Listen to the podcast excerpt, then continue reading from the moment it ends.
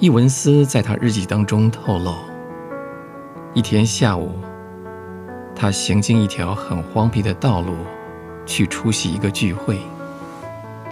那时候，他觉得自己心里是冰冷的。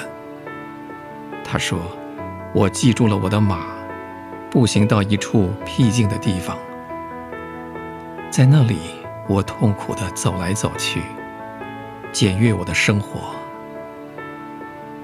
我在神面前等候了三个小时，我的心被悲哀压制着。最后，一股甘甜仁慈、爱的感觉温暖了我的心。在那里，我重新受了一次圣灵的浇灌。第二天，我在山坡上对一大群听众讲道。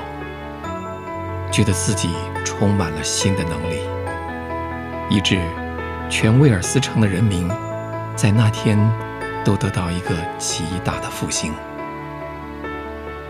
当你遇见一个重生的人，第一个问题你应当问他的，就是：你信的时候受了圣灵没有？